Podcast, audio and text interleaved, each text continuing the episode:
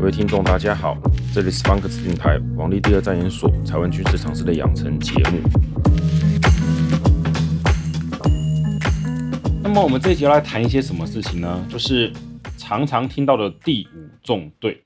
如果听众不是很熟悉第五纵队这个，就把它想成间谍就好了。不过它的意义比较广，第五纵队比较接近于说潜伏在台湾哈，必要时进行一些破坏工作。间谍呢，单纯比较偏向要收集情报哈，第五纵队就有点像是要顺便就是想成就是嗯半军事人员的感觉哦。不过当然这个是最初的定义啊，现在变成什么都是第五纵队了哈。那我们今天就来大概提一提第五纵队相关的一些谣言。相关的第五纵队谣言哈，一般来讲都是在说，如果今天台湾遇到了中国的武力犯台之类哈。我们可能自己内部就垮了，为什么会垮呢？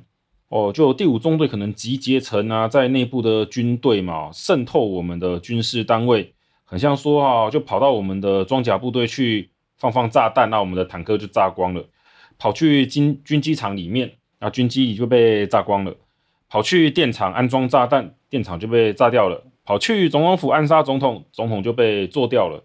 呃，各位有没有发现这种逻辑就是？好像只要他们搞破坏，就一定会成功。这类谣言，如果各位有听过，就会发现他们其实都是符合这种逻辑，就是因为台湾平常没有在做什么防御，也没有准备这种渗透应付的办法，所以只要第五纵队开始做破坏，我们就没有任何的办法去抵抗，只能乖乖的被炸死。然后当台湾的防御都没有了，那就只能投降了，因为中国打过来，我们完全没有办法对抗了嘛，哈。坦白说啊，这个其实蛮 蠢的，因为第五纵队哈，跟各位解释一下，真正对中国有用的是什么样的行动？哦，就潜伏在台湾的所谓间谍啊，第五纵队哈，不管你要讲什么，真正有用的不是去放炸弹，有用的其实是情报，也就是说，对中国来讲，真正有意义的是情报，而不是所谓的放炸弹。这为什么呢？好，我慢慢再跟各位解释。我们先来讲讲比较基本的、常常见到的一些，例如像，呃，第一个，第五纵队可以攻进总统府，然后总统就被干掉了，然后我们就群龙无首，就是不需要用飞弹也可以斩首作战。第二类就是我们的军事啊、单位啊，还有什么就是行政机关都没有好好的做防守嘛，所以第五纵队一集结冲进去，蹦蹦蹦，哎，我们就被内部瓦解了，军队就完蛋了。大概这两类啦，其他都是一些相关的变种跟延伸哈。那么我们来讲一下，就是这为什么听来好像可行，但其实没有什么道理。我在一些地方都提过哈，平时跟战时是不一样的。今天如果好好的什么都没有，我可以跟各位讲，假设中国今天真的来个叫做和平时代，没有对台做任何的演习，也没有任何进攻的准备，就叫台湾潜伏的各种第五纵队哈，不管他是我们本国的，还是他们真的渗透进来、偷渡进来的间谍哈。准备了一堆枪支弹药，杀进总统府，要把总统干掉，这还真的蛮有可行性的。其实，如果是要我的话，我不会做进攻总统府这件事情，我会埋伏在总统或者副总统等重要首长，他们要去进行一些活动啊，因为有些活动还算公开的，像台湾这种民主国家，会有一些活动是去一些民间的组织哈参加，像哎有些庙宇的祭拜啊，呃活动嘛。甚至一些讲来一点学，甚至学校云游会都会邀请一些民意代表嘛。啊，有些比较在地的首长就会参加。那总统、副总统当然他们有一些维安程序啦，但严格讲，以台湾现状哦，要面对军队层级的攻击，其实真的是抵抗不住。我指军队层级，意思是说哦，嗯，总统车队啊，经过这边要抵达下一个地点，刚刚停好车要下车的时候，突然两边冲出一大堆拿机关枪的，跟火箭筒的扫射一般。啊，那还真的可能是没有办法。当然，我觉得这个特勤他们可还有就是总统的维安人员可能会觉得，嗯，我讲的太过分了，他们还是可以做些什么。我现在讲的是，他们真的如果取得大量的军用设备，甚至改装个简单的像装甲车之类哈，我就反正不管了，我就是要干掉总统。那么在目前台湾的状况还，是真的有可能会做到的，我们不能否认。但这是平时，就好像我之前讲过的，好了，总统干掉了，接下来怎么办？不怎么办呢？副总统马上怎么样？应该在严密保护下，好，在一些安全地方宣布怎么讲？就是宣布继位，维持国家的正常的程序，然后军方会提高战备层级，当然外交部门会谴责中国，谴责中国的一些行为。通通弄完，你会发现，除了总统换掉之外，好像什么都没有发生。啊，当然这还有可能其他副副作用啦，因为比如说执政党总统被干掉了，哈，这可能引发下次选举大地震啊，反对党尤其在台湾亲中派可能会彻底被歼灭掉，这是另外一回事。所以这个东西听起来为什么说很蠢？就是你在可能下手是平时哦，这样干要干嘛？你没有后续行动，就只是个恐怖攻击嘛。那么我们说接近战时状态呢？假设今天都要临战了，就是我们真的军队的准备层级提高了哦，中国可能要干嘛了？此时我们总统附近的防御哈，应该说是各种的维安工作会提高非常多，非必要的活动也不会再参加。换句话说，平常看到总统去庙会啊，那边哦拿个香拜拜拜，哎，很开心啊。我们今天来这边干嘛干嘛，都不会有这种活动，更不要说进入战争层级哦。我们说这几乎是要跟中国确定要打的阶段，总统才不会待在总统府内，那顶多是哦来开个记者会啊，宣示一下我们的决心，会出来露个面一下，然后就回去了。回去哪边不知道，可能是像横山指挥所或者其他安全的地方。你第五纵队光是要找到总站就很不简单了。更不要提，他此时会在严密保护之下。同样的道理，这个拿去做军事设施也是一样的。我们知道啊，这个军方为了亲民爱民，很多军事单位啊，那个都是拿警棍哦，不是警棍，就是拿棍子啊，甚至拿那个枪也是没有上子弹的。换句话说，这个不要说是什么第五纵队，今天有一群黑道不知道在想什么，拿开山刀杀进去，诶，这个军方可能都会猝不及防，死伤惨重。只是正常不会想这样干呐、你这样干要干嘛？黑道等着被抄掉。是有人提出说，我们军方不能大门这么松散嘛？好歹就是要至少待命班要上实弹哦。大门卫哨可以带个没有那个没有上实弹的枪支，哈威胁也是可以啊。不是不管了，这个是属于进武维安的工作。但是我今天进入临战阶段哦，弹药都发下去的时候，军方的防守哈，绝对不可能各种基地还是这么松散。你可能会看到平常好好的。大门你要进去，他才会打开，还要问你说：“哎，先生，你想干嘛？找谁？”哎，通通不会有了，变成外面围了两三层的巨马铁丝网。然后呢，如果你在高点的地方看，可能甚至看到军营营区内还会有一些固定定点在巡逻的一些军人。此时该有的弹药会发下去，不只是所谓的一分钟待命班，有些基地可能会做更严密的防守，会有第二、第三层，还有一些待命部队，因为为了随时应付中国可能的攻击，也有可能到了很后面的阶段。我们的台湾哦，甚至连本岛的一些，我们说那个叫做什么啊？现在是那个志愿役啊，已经不是义务役了。他们可能全部都会上实弹了。此时你去进攻这种单位，简直是找死！拜托，第五纵队再怎么样，就算是训练有素的特种部队，特种部队对付正规军也是没什么用的，是比较强啊，但是不会特别有用哦，因为肉体挡不过子弹。所以这种所谓的台湾一下子就被第五纵队瓦解的状况。你仔细想想情境跟时间序列的关系，就是和平时代他真的干了会成功，几率不小。可是他这样做后面要干嘛？让台湾控告中国是恐怖分子国家，都接近要打仗了，我们哪会有这么多的空间让第五纵队发挥这个叫做什么破坏啊、渗透的功能？基本上也做不到了。更不要提，如果今天已经弄到大街小巷都开始要戒严了，警察啊、军队都在。都在路上，比如说设立检查哨在部署的时候，你第五纵队光是要怎样，光是要集结成一批小部队可以进行作战哦，都没办法。台湾是没有枪支的国家哦。今天如果在美国，你说民间持枪，路上一台车拦检下来，哎，为什么你路这个车上有枪啊？我合法买的啊。在台湾不用怀疑了啊，一般人有枪一定是非法的嘛。哦，可以说九成九的九点九十九点九九九都是非法的。所以，只要拦到有枪，你就死定了。那在这种情况下，你真的觉得警察和军队看到你拿枪有反抗，嘣，先打死再讲，有人会为你的人权那边哭泣吗？都要打仗了，不会啦，嬉戏后啊，当间谍处理以后再讲。所以，听众到这边可以了解到说啊，只要你能分辨平时跟战时的差别，那么这种谣言其实都是不攻自破。但这也代表一件事情，我们要不要认真的探讨我们平时跟战时啊，甚至中间哦各种各级状态下我们的国军。或者重要机关的维安哈，一般的安全哦，是不是要做点改变？我们是否还是要让我们的军队军方哈，为了亲民哦，放弃所谓的大门卫哨的训练？诶，不讲训练了，就是大门卫哨的武装，好把它提升，真的弄到实弹。当然，这种民众要有个想法，就是今天如果说大门卫哨有实弹，那么他很可能会紧张，看到有车冲进来，管他那么多，先开几枪就把你打死。而我们的民众能不能接受这种误闯军营，或是他喝醉酒闯进去被打死这件事情是可以被接受的？哦，这是我们的心理状态，我们民众的整体认不认同军方到哪个程度，也不这个不属于说我们安全层级的问题了。那么接下来我们来谈一下，就是第五纵队如果他没有办法发挥破坏的功能，那么他去打一些像是发电站总可以吧？电厂嘛，变电所，这个如果接近开战的状况，哈。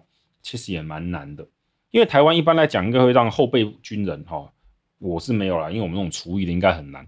但是刚退役退伍没多久的哈，这种组成后备军人的单位去戍守这些比较非叫做正，叫做怎么讲，就是我们讲的一线军事啊战斗单位哈，应该是比较可能。啊这种后备单位啊，因为他的训练比较少，那么因为年纪大一点呢，他比较松散，那么的确有可能造成一些破坏。但就算是如此啊，重要的一些地方，像核电厂啊，或是我们像台中火力发电厂这种地方，坦白说了，不会真的让你 随便一个破坏你就就是杀进去，那个该保护的都会有。我只是真的进入要战争的状态，平时的情况下你要破坏，就回到我们这集前面讲的，那你不就是在搞恐怖攻击吗？如果你的目的是让台湾恐怖攻击之后断水断电两周，国民痛苦万分，OK，那我承认你中国要这样干的确做得到，只是。我们真的会把怒火指向执政党，保护国人不利吗？我觉得、哦，台湾再怎么样说好，亲中派多归多，这个摆明是中国的恐怖攻击，还会认为中国干得好，台湾人死好。我对这种人会很少，嘴巴讲讲是一回事，自己的生活受到威胁啊，又是另外一回事。所以，我们来提一下，那么第五纵队真正的功用是干嘛？我今天跟听众分享一些概念，就让大家了解到说，说哪天听到军事谣言的时候，就要知道啊，这个是问题，这个谣言鬼扯淡。但反过来讲，有没有人在提的是正确的，是所谓对国军有帮助、正面的建议，我们要听，而不是啊，这是谣言就放过去了。就是分辨真正的建议跟假的那种谣言哦。我今天会跟大家讲一下，那怎么样能够让大家了解呢？分辨呢？其实最好的方式就是让大家知道哦，第五纵队正确的使用法应该是怎样。简单说就是情报搜索定位，什么意思呢？举例。台湾不是有飞弹发射车吗？我们号称有什么雄风飞弹，还有什么天弓飞弹之类的。一般来说，这种机动发射车哦，所谓机动发射车就是它可以用卡车载着跑的哈，它不会在一个固定定点。它要作战的时候，它会有一些阵地位置。举例就是说哦，我们今天比如说台北市这边有一个飞弹车哈，诶，飞弹营，它要去部署在比如说是我们的北海岸某些地方，他们平时就会去规划有哪些点，他们会去那边。因为这个发射车不是说像各位想的哦，有人可能会想象说发射车是开到那边咻就发射哦，不是，发射车基本上是开到一个定点之后啊，它会做一些准备哦，阵地展开。呃，我们讲白一点就是啊，雷达啦，还有那个飞弹啊，各种车辆哈，要放在那边稳稳的。然后呢，负责防守的旁边的那个士兵们呢，要展开一些防基本的防御，然后在那个阵地呢，等待攻击敌人啊，不管他要怎么发信或攻击点都是一样。反正就是，他总会出去，而在这个过程中呢，他总会前进到某些地方。也就是说，他假设在台北市中心要跑到汐止，他总会在路上经过吧。换句话说呢，第五纵队最好的功用是在沿途，比如说在忠孝东路看到哦，这个车经过忠孝东路一段、二段、三段，目标嗯，好像朝着东方，然后靠近戏子那边说哦，我看到了这个车来了戏子，往戏子的山上跑了。诶，那这时候中国那边如果接收这个讯，就会要说哦。我知道这个飞弹发射的基地阵地在哪里哦，在汐止这边。所以这些所谓的叫第五纵队最好的方式，应该是隐藏成各式各样的台湾人，他不经意的可能就算被抓到啊，我不知道，对不起，我只是不小心看到啊，类似这种方式。然后呢，偷偷的把他的讯息往外传，告诉中国哦，解放军们，我们的解放军弟兄，台湾哦军队哦现在部署在哪里？在飞弹车去哪里了啊？那个雷达站的有多少人？情报的提供会更重要。因为对中国来讲，像我们之前讲过弹道飞弹之类的，还有巡弋飞弹，他们要达到机动目标是非常困难。因为飞弹发射出去之后，如果你就开走了，我们想想看嘛，这些车辆一假设是时速是六十公里，一分钟可以开几公里？一公一分钟就开到一两公里外去了。这意思就是说啊，假设对方的飞弹哦，我看到这边有台车，我要打它，发射之后追下去一分钟，它打不到了，因为早就跑掉了。那、你要怎么预测它一分钟后的位置？这其实非常的困难。但如果呢，我们的这些所谓飞弹车，或是我们啊，就是我们的车辆了，好，不管是坦克也好，什么都一样，哈，不要只讲发射车了，这些能够动的东西，如果被确定在这个阵地，就是固守在这边，哈，因为再怎么样能够机动的，像是坦克、装甲车之类的，他们也不会真的一天二十四小时都到处跑，一定会有要防守的阵地，阵地还会转换，我可能有这个 A、B、C、D、E 各种阵地，那第五纵队就要提供阵地消息，告诉大家。哦，不是大家，对不起，告诉解放军说，哎，解放军弟兄们，今天台湾这个坦克是在 A 阵地哦，大概几小时后就跑到 B 阵地了。当他这样子讲之后呢，解放军那边如果收到讯息，就晓得哦，原来在 A 阵地，那我用飞弹打就容易打中了嘛。所以真正的意义是在这里。我想给各位听众的概念，他们还要提供的像是什么？这是为什么说我们很担忧军机场跟军港。附近的一些民宅哈，也害怕说被解放军相关的企业买了之后，他们会放置一些叫监视、监视用的那个什么的仪器，理由在此，监控我们的飞机起降，来判断我们的出击的时间跟频率，判断现在有多少架飞机，我们的船在不在港内，出港大概什么时候会回来，这些资料其实对解放军来讲才真的是重要的。而这种收集情报的人员其实很宝贵，好的收集情报人员要能够分析，提供正确的资料。一个情报员哦，第五纵队哦，蠢的就会把这个基地飞机从头到尾，好，哎，不是从头到尾，每天二十四小时所有资料通通传回去，然后不整理也不分析，那拿到的人会非常痛苦，因为他只是看到一堆，他根本不知道这个顺序逻辑是什么的。但如果这个工作人员，这位第五纵队哦，这位情报员哦，他长期在台湾的军机场附近，比如他做生意，他私下慢慢累积这个资料久了。他就可以分析哦，今天这几架出去大概多久会回来？他们这个编队如何？他们现在的编制怎么样？他就可以比较精准了解哦，他现在是要干什么？这个对解放军是很有用的。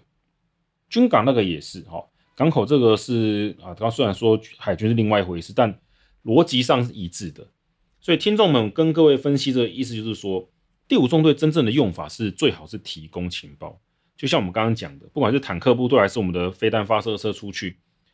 万一要开战，这个有一个很重要一点，就是是否处在正一定要打仗，还是只是准备战争的阶段？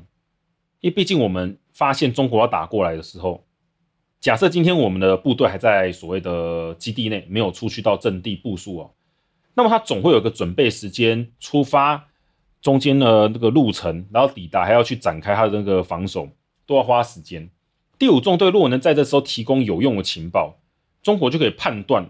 他什么时候发动攻击，或是他要攻击哪里？这种情报无比珍贵，因为飞弹打了不见得打得到。不管是之前我们介绍的弹道飞弹无敌论，还是什么中国空军几千架超恐怖的，严格说，在现代战争中啊，只要没有看到对手在哪里，都是跟瞎子没有两样。台湾是主场，我们是防守主场，我们有太多的地方可以躲了。就像各位。你们真的知道台湾哪边的山区或者哪个地方军队有去思考过，或是曾经模拟过，甚至就有设定那边上面的预定的阵地吗？可能都不知道。这可能山友啊，常常爬山的多少可能会看到一些东西，或是不是在那个单位的人哈，不会知道。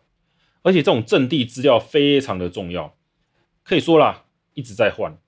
也就是说，今天假设我是某某装甲部队退的，十年后呢，我能不能确定现在的？